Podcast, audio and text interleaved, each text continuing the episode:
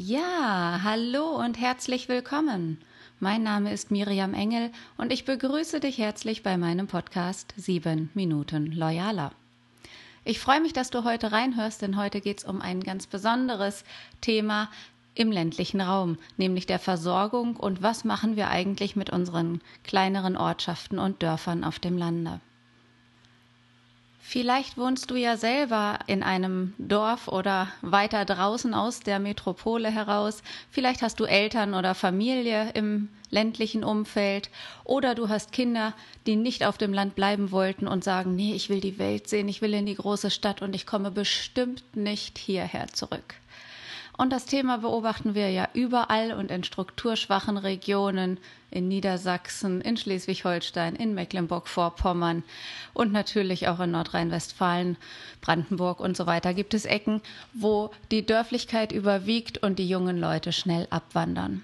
Das Problem ist überall bekannt und gerade was die ländliche Versorgung angeht, gerade was die Ärzteschaft auf dem Land angeht, die ambulanten Pflegedienste, die Wege bis zum Krankenhaus oder bis zum nächsten Facharzt. Hier geht es um massiven Personalmangel, der nicht nur daran krankt, dass es so wenige Menschen gibt, die Nachwuchs sind in diesen Berufsfeldern, sondern auch, dass junge Menschen einfach in die weite Welt streben, in die Großstadt wollen, ihre Erfahrungen machen wollen und natürlich auch ein schönes Bild von uns jahrelang vorgepredigt bekommen haben, was karrieremäßig alles möglich ist. Und heute wundern wir uns, dass keiner mehr auf dem Land arbeiten will.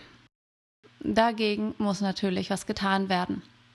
Ja, und gerade in Niedersachsen habe ich kürzlich eine Hausarztpraxis begleitet, die insbesondere Ärzte für die ländliche Versorgung in Anstellung wieder sucht. Hier soll ein bisschen was anders gemacht werden, denn die Ärzte, die gerade auch ihren Beruf als Berufung empfinden und nicht aus Statusmotivation heraus. Gerade die Ärzte, die sagen, ich möchte etwas besser machen, ich möchte die Lebensqualität und die Gesundheit von Menschen, die sich mir anvertrauen, verbessern. Gerade die werden gesucht und die sollen nun in Anstellung in der Praxis arbeiten, in einer eigenen Praxis arbeiten, praktisch als ausgelagertes Profit Center von einer Hauptpraxis, von einem Kassensitz aus. Ja, wie geht man sowas an mit so einer Expansionsstrategie?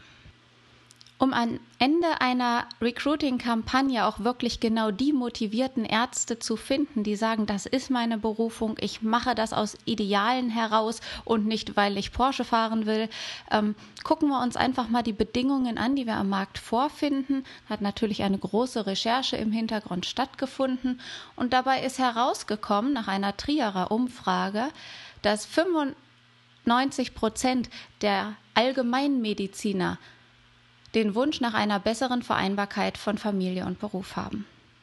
84 Prozent wünschen sich geregelte Arbeitszeiten und sperren sich innerlich gegen die Schichtdienste im Krankenhausumfeld. Über 63 Prozent wollen lieber im Team zusammenarbeiten, aber bei einer Praxisübernahme hätten sie Angst vor der großen Verantwortung und möchten nicht alles allein übernehmen. Und wenn wir uns im Studierendensektor umschauen, dann schrecken die jungen Leute heute, die noch in der Berufsausbildung sind, vor 60, 70 Stunden Wochen zurück und lehnen das kategorisch von vornherein ab. Wie schön, dass der Bund und die Kassenärztliche Vereinigung schon 2012 mit dem Versorgungsstrukturgesetz die Residenzpflicht abgeschafft haben. Dadurch müssen Hausärzte nicht mehr an dem Ort wohnen, in dem sie praktizieren. Und das ermöglicht für die Recruiting-Kampagne, von der ich dir heute erzählen will, genau den Nährboden. Denn wir können so Zweitpraxen oder Zweigpraxen eröffnen, und Kommunen wird auch das Recht eingeräumt, eigene Arztpraxen oder ein medizinisches Versorgungszentrum zu betreiben, in denen Ärzte im Angestelltenverhältnis arbeiten.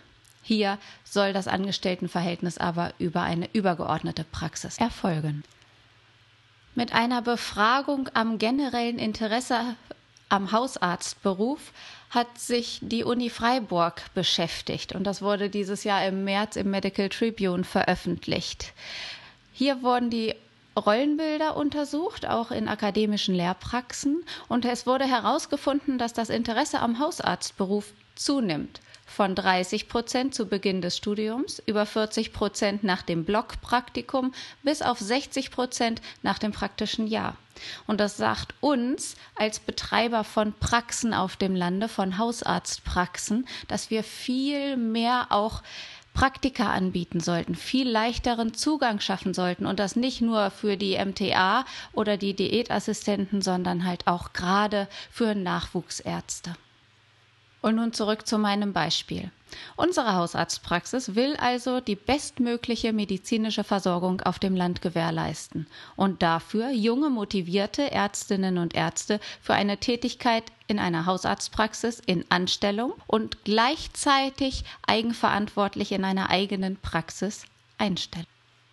Der erste Schritt dahin bedeutet natürlich erst die potenziellen Bewerber in Persona einzugruppieren. Wer ist es denn? Wer will denn als Hausarzt oder Hausärztin auf dem Land arbeiten? Wer ist das typischerweise?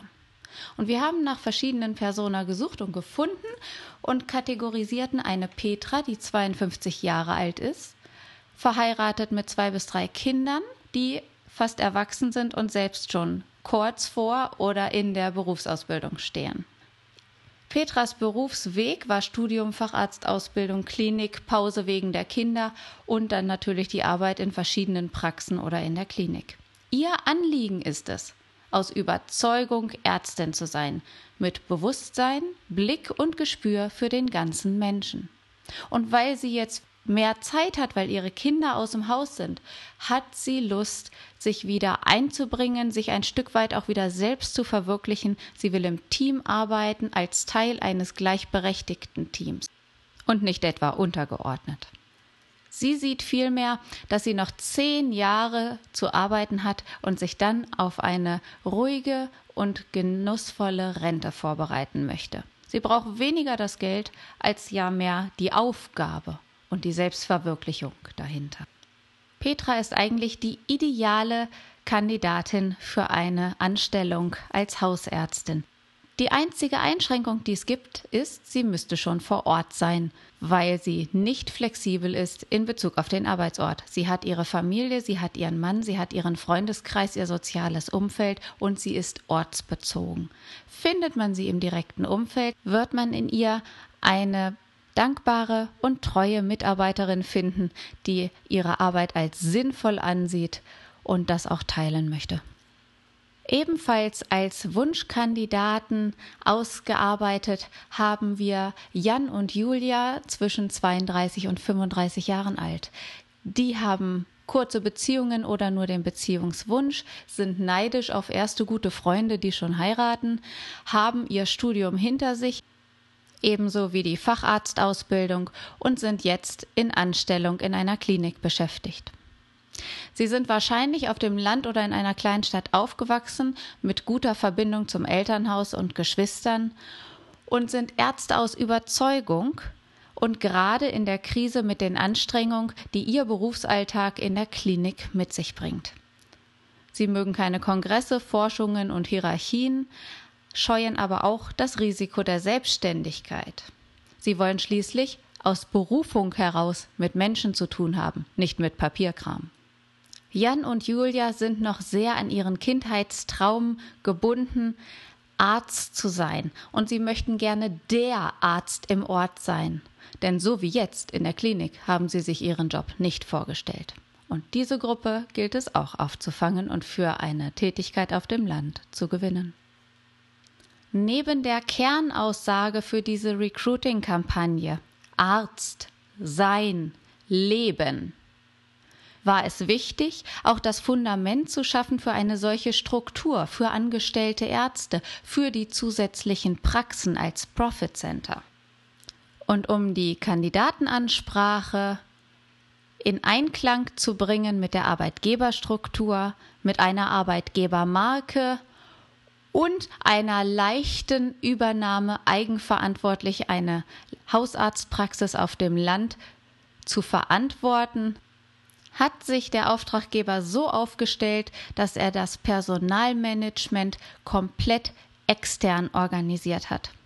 sodass es strukturelle Arbeitgeberleistungen gibt, familienfreundlich, weitgehend individuell zu vereinbare Arbeitszeiten, ausgegliedertes Personalmanagement zur Entlastung der Praxismitarbeiter und klare Botschaften passend zu genau der Arbeitgebermarke und der Berufung auf dem Land, damit sich die richtigen Ärzte angesprochen fühlen.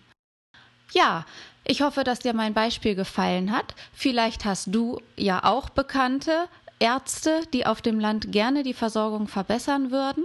Vielleicht kannst du es auch implementieren für andere Berufsgruppen in Pflege und Versorgung in strukturschwächeren Regionen. Ich hoffe, dass ich dir einige Impulse mitgeben konnte. Ich freue mich auf dein Feedback oder deine Bewertung zu meinem Podcast auf iTunes und freue mich, wenn du bald wieder reinhörst.